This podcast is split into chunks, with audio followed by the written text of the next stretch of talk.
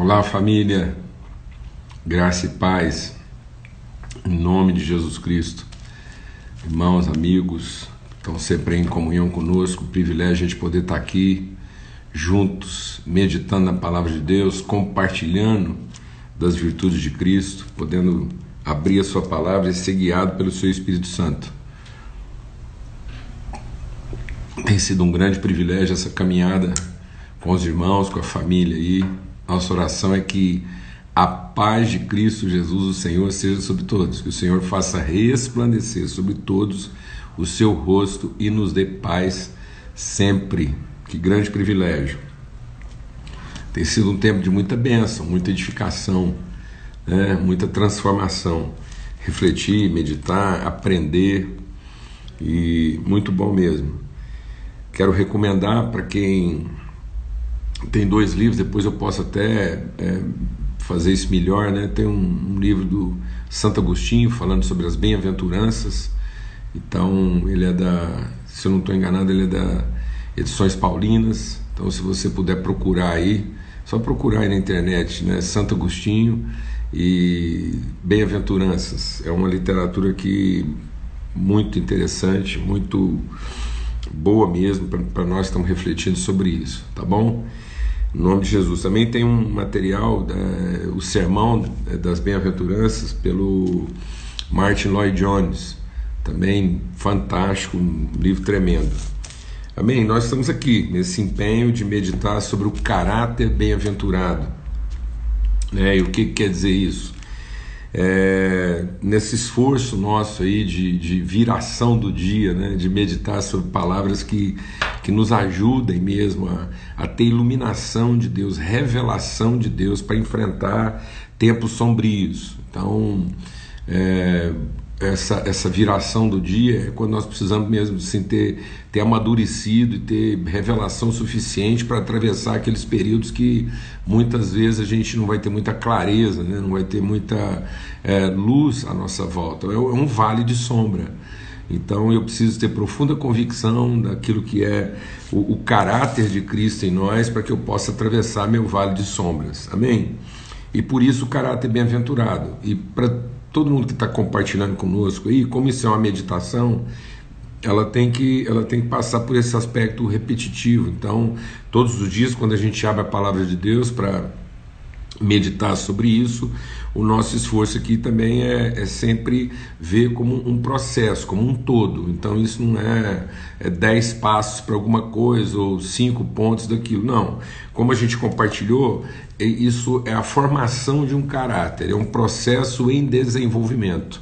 Então é o caráter de Cristo sendo formado em nós. Como Paulo diz, Cristo em nós, a esperança da glória. Então é uma semente que vai desenvolvendo, ela vai eclodindo, ela vai é, revelando sua virtude e depois vai dando materialidade a isso, vai tornando isso visível, tangível, né? revelado, aparente, e até que ela também possa comunicar isso, isso possa ser transmitido a outros. Então, essa é a plenitude do processo. Então, a bem-aventurança não é uma situação bem-aventurada, é uma condição bem-aventurada, faz parte da nossa natureza. Bem-aventurança não é viver é, uma, um, uma ordem, um status quo à nossa volta, não é ver Deus garantindo ou, ou, uh, ou nos protegendo num ambiente favorável.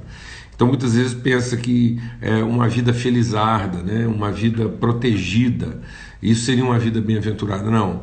A, o bem, a bem-aventurança é um caráter bem formado, é uma consistência de natureza. É uma pessoa que não se abala, é uma que não se corrompe.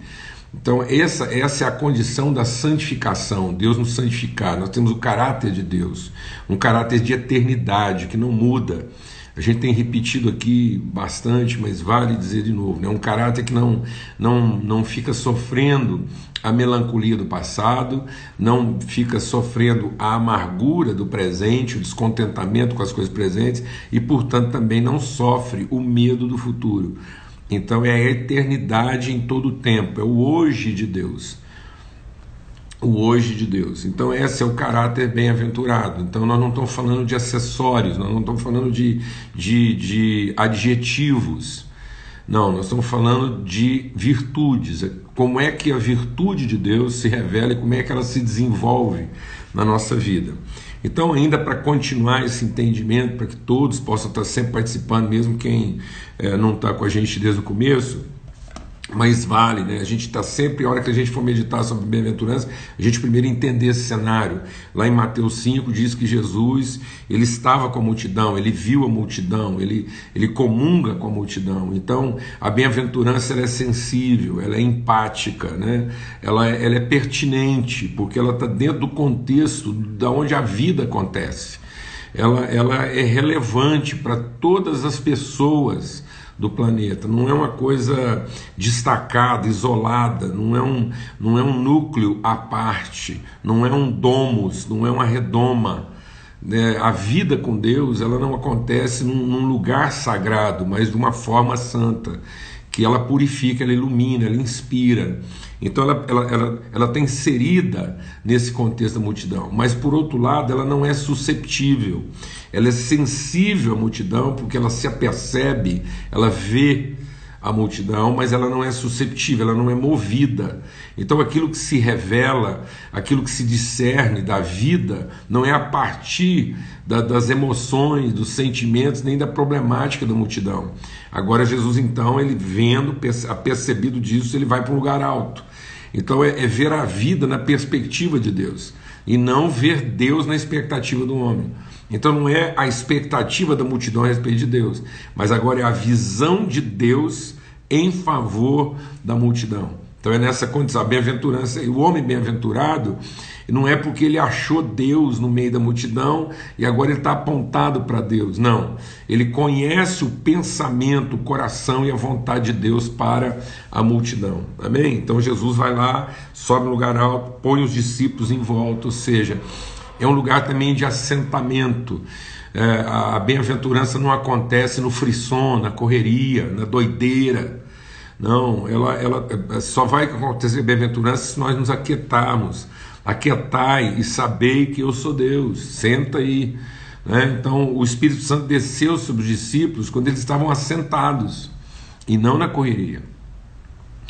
Então, eles sentam, sentam próximos, é uma realidade de interioridade, é uma relação íntima, não é uma relação qualquer não é uma, uma relação vulgar, não é uma relação é, só de fraternidade, é uma amizade, é uma proximidade.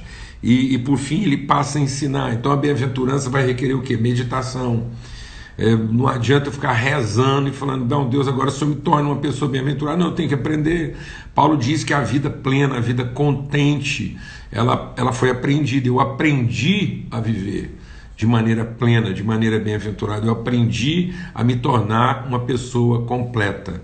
Amém? Então eu ouvi e ouvir e aprender. A, a fé vem de ouvir da palavra de Deus, é conhecer e prosseguir em conhecer, é Cristo sendo formado. O primeiro aspecto, bem rapidamente, só para a gente estar tá sempre recordando, vou insistir, nunca vai ser demais então, a semente, o, o gen, a, a, essência disso é um absoluto esvaziamento de qualquer expectativa na capacidade humana. Não há ninguém bom. Não há nada que nascendo do homem chegue em Deus.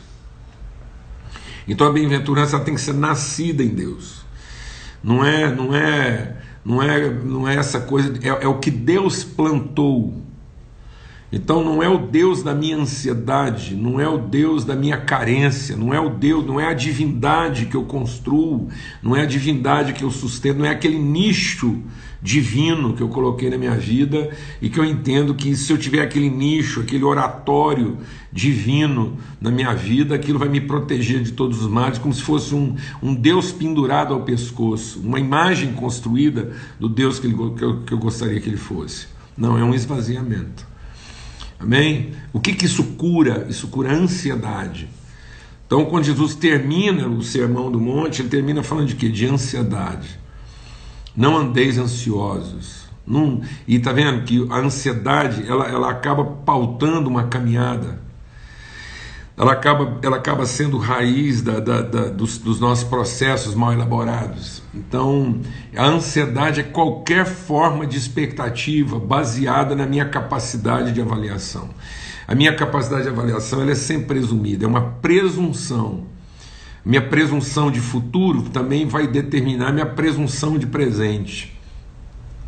Então, como eu avalio, como a minha capacidade de avaliação, por isso que Paulo diz: Eu oro para que os olhos do vosso entendimento sejam iluminados, para que vocês compreendam as riquezas da vossa vocação. Então, é uma vocação de Deus fundamentada num depósito, numa bênção já concedida. Amém? Então, isso cura da ansiedade. Aí, como é que isso eclode dentro de nós? Isso vai formar agora nossa, o nosso objetivo completo. Esse homem que é cheio por dentro. Então, isso vai enchendo de dentro para fora. Lá na minha mais profunda interioridade, não há expectativa de Deus, de ninguém, de quem quer que seja. Há desejo de conhecimento, vontade de conhecimento. E não expectativa de, de correspondência, de direito ou de reconhecimento. E aí isso, isso evolui para quê? Para uma sensibilidade. Eu, eu, uma vez que eu entendo essa, essa condição, eu, eu, eu sou sensível, eu choro. Eu choro a, a, a realidade, aonde o homem foi colocado. Eu não lamento. Porque eu choro como quem quer ver isso acontecer, como quem entende que isso agora tem que encontrar o seu caminho de vida. Então eu choro como a semente chora, como a semente geme, quando ela quer eclodir, quando ela quer explodir, quando ela quer romper o invólucro que a contém, a vida que está dentro dela vibra de tal maneira que aquilo produz um gemido, uma angústia. Jesus entra em angústia, mas não é uma angústia de ansiedade, nós já compartilhamos aqui. A angústia é a certeza da dor que a entrega é, implica, mas a ansiedade é a dor da dúvida se eu vou ser recompensado ou não, ou se aquilo vai funcionar. Amém? Então ele chora. E ele será consolado, porque ele vai ser consolado como? Com o fruto que ele vai ver. Então, bem-aventurados que choram, porque serão consolados. Então, nós vamos curar o que aqui na nossa vida? A depressão. Porque o que é a condição depressiva? A condição depressiva é quando a pressão de fora é maior do que a pressão de dentro. Então, quando eu estou com um coração vazio, ou eu tenho expectativas mal fundamentadas, minha construção interior é frágil, eu não aguento as pressões de fora. Jesus diz: Nesse mundo tereis pressão, vocês serão atribulados o tempo todo. Paulo diz: Nós somos entregues à morte, não é todo dia, não. Paulo diz: Nós somos entregues à morte, é o dia todo 24 horas por dia. Uma pressão, a vida é pressão. Vida é pressão. E às vezes eu tenho a expectativa de construir um ambiente em que a pressão seja aliviada, a pressão não vai aliviar. Deixa o Espírito de Deus ministrar algo ao seu coração. Muita gente pensa que com sucesso você vai ter sossego. Vou te falar uma coisa: não tem nada que pressiona mais a nossa vida do que dar certo. Eventualmente deu certo, a pressão vai aumentar, não vai diminuir. Se você, você tiver mais recursos que tem hoje, a pressão vai aumentar, porque a demanda vai aumentar, as cobranças vão aumentar. As pessoas à sua volta querendo desfrutar daquilo que é o seu. Então, ah, muitas pessoas sucumbem porque elas, elas imaginam uma vida em que a pressão vai diminuir e a vida é uma, uma constante em que a pressão vai aumentar. Então, eu, tenho que ter um, eu não tenho que querer aliviar a pressão de fora, eu tenho que ter uma, uma pressão de dentro maior. Por isso que é o choro, é a angústia de quem quer sair, de quem quer ofertar, de quem quer entregar, de quem agora conheceu de onde é que a vida vem, a vida vem de Deus. Então é o Espírito de Deus pressionando toda a resistência que existe em mim, na minha própria carne, a carne resiste, mas o Espírito pressiona. E eu, quando isso, isso eclode, quando isso flui, eu vou ver o fruto disso. Amém? Vamos continuar. E aí, depois ele vai falar então que isso vai, vai conferir a mim vai construir em mim um caráter o quê? Um caráter bem-aventurado, um caráter manso. Essa bem-aventurança vai produzir o quê em mim? Mansidão. Essa mansidão não é uma letargia, não é indiferença, não é uma passividade. Não é a pessoa passiva, letárgica, indiferente, que fica lá é, à parte do processo. Não, ela é ativa, ela é proativa, ela interfere. Só que a grande característica dela é que ela não é violenta ela não é compulsiva. Então, vê como é que isso vai curando. O caráter bem-aventurado trata ansiedade, trata depressão. Pessoas depressivas, elas se tornam violentas, porque muitas vezes a exclusão, a caverna, é uma forma violenta de falar com Deus, falar com as pessoas e falar consigo mesmo. Por isso que a palavra de Deus diz que essa tristeza do desapontamento, da vitimização, ela leva à morte. porque ela leva a uma violência contra a criação. Eu nego, é uma negação, eu, eu me recuso, e então isso é compulsivo. É como perder o tino, é como perder a capacidade de avaliar as coisas com lucidez. Então, a mansidão é a não violência. Você tem tanta convicção da promessa, da fidelidade de Deus, que você tem esperança. Não é expectativa. A expectativa é nervosa, é ansiosa, é perturbada. Mas não. Você você está angustiado, você está ativo, você está engajado, está comprometido, mas não violento. Você não tem que bater. Lembra por que, que Moisés não entrou na terra prometida? Chegou até lá pertinho, olha que ele era manso. Só que quando Deus mandou ele falar com a rocha, ele não teve, ele não teve mansidão, ele não teve aquela longanimidade, ele não teve, ele não, ele não era capaz de esticar até aquele ponto, em vez dele falar, ele falou e bateu. E muitas vezes nós estamos usando a Bíblia como pau de bater em doido. A gente é violento contra as pessoas, né? Mas bem-aventurados os mansos, porque eles herdarão a terra. O Moisés só foi levado por Deus lá na Terra Prometida depois lá com, junto com Jesus, né, glorificado, porque ele em lugar de falar bateu. Amém? E nós muitas vezes estamos batendo em vez de falar, em vez de ensinar, de revelar. E aí, por, por fim, dentro ainda desse aspecto da, das nossas motivações, da nossa volitude, o que, que é a vontade que move dentro de mim, né? que é uma vontade de, de, de, de homem que conhece a miséria humana, que é a vontade de alguém que é sensível, que é desejoso, há, há, um, há um, pulso nele em favor da, da, da, entrega da vida, ele é manso. Então, qual que é a fome dele? Qual que é o que, que, o que, que o move? O que o move é justiça, não é direito. Então, o ansioso, ele trabalha para ver garantido o direito. Né? O miserável, o que chora, o sensível, o manso, ele trabalha para ver valer a justiça e a equidade. É para ficar bom para todos. Não é para ficar igual. Porque se ficar igual, não vai ficar bom para todos. Porque há características, nuances, tá vendo? Essa sensibilidade é tamanha que ele sabe atingir cada um naquilo que é a sua propriedade, naquilo que é a sua circunstância, naquilo que é o seu desafio sensibilidade. Então, você tem fome de justiça, você tem fome de, de moderação, de equilíbrio, em que os extremos, você não está ali chamando vingança. Você não quer a vingança dos que se opõem, você quer a cura. Então, essa, esse, esse, caráter gera em mim o que? Responsabilidade. Equidade é o que? É chamar responsabilidade. É você não se vitimizar porque o seu direito foi violentado, mas é você chamar a responsabilidade de entender que você pode revelar a cura, você pode revelar o reino, nós podemos revelar o reino numa circunstância como essa. Amém? Então isso vai tratar a gente da iniquidade, do senso de direito. Então nós, nós encerramos aqui esse aspecto subjetivo, invisível, interior, essa interioridade, essa intimidade.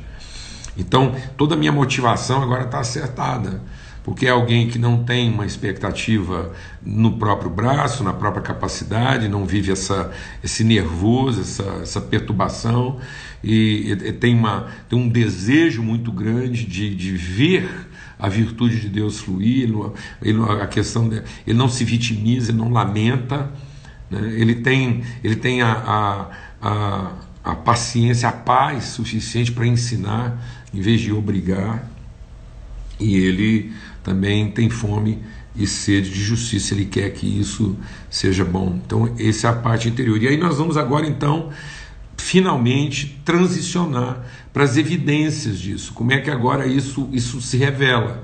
Como é que isso agora cruza o, o subjetivo e agora vem para o objetivo? Quais serão as práticas? De que maneira essa, essa prática acontece? E aí, desde aqui no capítulo 5, então.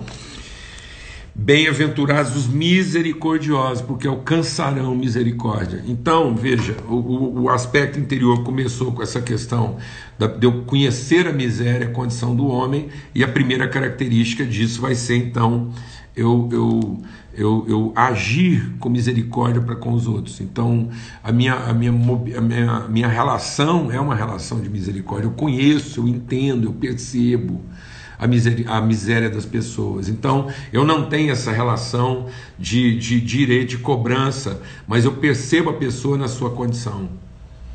Eu não quero a vingança, eu quero a justiça sobre ela. Eu quero que ela também penetre e conheça isso. Então eu vou criando um ambiente de misericórdia. Então, assim como eu fui movido da misericórdia de Deus que operou em mim, é com essa mesma misericórdia, da mesma forma com que Deus me tratou, eu vou tratar as pessoas. Então, é, eu vou revelar esse caráter. A misericórdia passa a ser a, a, a principal característica do meu caráter. É Cristo na cruz. Quando ele está lá na cruz, ele não, ele não pede a morte dos seus inimigos. Então, quando ele está diante de uma situação desfavorável, quando ele não é reconhecido nos seus esforços, quando ele não é remunerado à altura do seu empenho, quando ele não é restituído ou recompensado, não há uma remuneração, não há um reconhecimento, não há uma recompensa equivalente do seu esforço, e olha que ele fez tudo certo. No entanto, quando ele está lá nessa posição em que ele poderia reivindicar o seu direito, ele podia mandar Deus descer pouco sobre todo mundo, a palavra dele é: Pai, perdoa-lhes, porque eles não sabem o que estão fazendo. Eles não sabem o que estão fazendo. Então, deixa o Espírito de Deus ministrar o nosso coração, amados. Não são as pessoas que nos irritam, a gente é que se deixa irritar por elas. Por isso que o amor não se irrita. Por que, que o amor não se irrita? Porque ele não projeta expectativa. Então muitas vezes eu estou irritado, eu estou amargurado, eu estou ressentido com as pessoas, não é pelo que elas fizeram, é pela expectativa que eu tinha do que elas deveriam fazer. E o que, por que, que essa expectativa é gerada? Porque não é a partir do que ela está fazendo de errado, o que ela não está me dando. É a partir daquilo que eu imaginei que eu entreguei para ela. Então, a amargura não vem do errado dos outros contra mim, vem do meu certo a favor delas, porque eu presumi um certo e presumi um direito sobre o certo que eu fiz. Então aquilo nunca foi uma oferta, aquilo foi um empréstimo que agora eu estou querendo receber com dividendos. Então a amargura vem de uma falsa consciência, a falsa ideia de que todo o certo que eu fiz agora merece ser recompensado. Não havia pecado em Jesus e, no entanto, não levou nada para o lado pessoal. E muitas vezes você está sofrendo com as pessoas porque você está levando o que elas fazem para o lado pessoal, como se fosse contra você e não é. Muitas vezes as pessoas fariam isso contra qualquer pessoa que estivesse no seu lugar, não é contra você. É contra muitas vezes o que você representa. Sua esposa, às vezes seu marido, seu filho, ele não está fazendo aquilo contra você. Ele está fazendo contra aquilo que você representa. Por conta da ignorância, da sua miséria e das suas também expectativas, em nome de Cristo Jesus. Então, é esse entendimento. Deixa o Espírito de Deus ministrar o nosso coração aqui, nesse dia. Quando eu gero algum tipo de expectativa, a única certeza que eu tenho é que o que vai se cumprir na minha vida não são minhas certezas, são meus medos.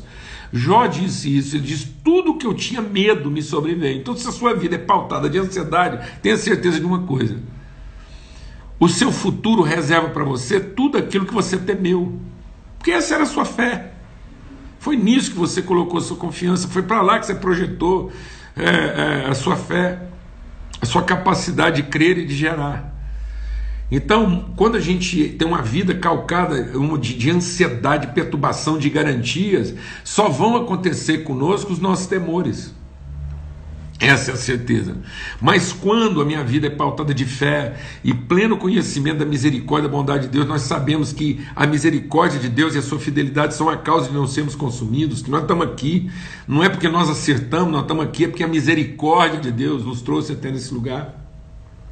Então a gente, a gente entrega isso. Então, a primeira evidência, a primeira coisa que as pessoas vão ver, até agora nós tratamos daquilo que era subjetivo, estava lá dentro de nós. Muitas vezes a pessoa não percebeu o seu quebrantamento, né, o reconhecimento da sua miséria. Muitas vezes as pessoas não perceberam o seu choro não perceberam a sua luta interior para não usar de violência, elas não perceberam qual era de fato a sua forma, mas agora elas vão perceber a sua misericórdia. A evidência é que a, a sua forma de tratar as pessoas é como quem conhece, percebe a ignorância e o desafio e a necessidade delas.